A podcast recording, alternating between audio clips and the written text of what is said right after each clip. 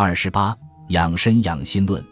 属性养身之术，其法最多，然庸而正，微而显，粗而精者，莫妙于《易经》习髓内功图说。按之如道，养身各节，名义实同。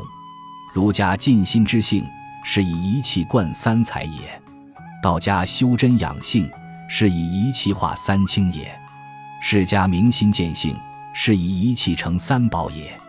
孝虽大，而其功极细于身，存于心。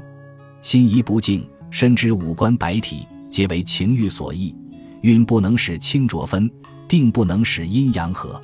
是以养身莫先于养心，养心莫妙于素定。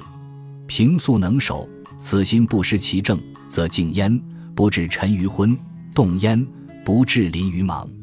纯乎天理，毫无人欲，即事物杂头，朋从往来，行所无事，闲居独处，无漏耳视，往有怀惭，动能主静，即静能生动，养身养心之道得矣。